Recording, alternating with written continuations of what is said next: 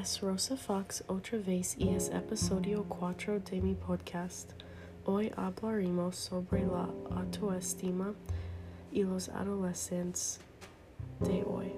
En la poema Queda Prohibido de Pablo Neruda, él prohíbe muchas cosas. Por ejemplo, queda prohibido no ser feliz en la vida y tener amigas. También queda prohibido no demostrar tu amor o no sonreír a tus problemas.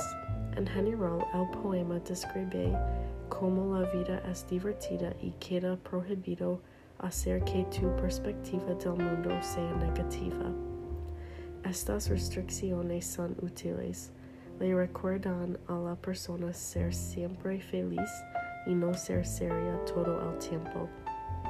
El poema es un recordatorio para hacer cosas por ti mismo, comprenderte a ti mismo y a otras personas.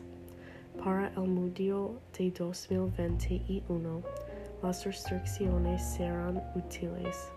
En general, debería prohibirse el exceso de trabajo.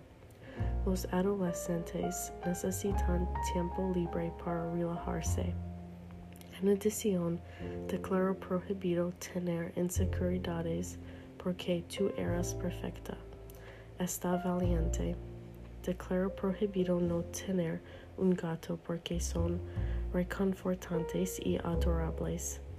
Y finalmente declaro prohibido evitar a la gente y hacer amigos por timidez. Haz amigos. ¿Estás de acuerdo con estas afirmaciones?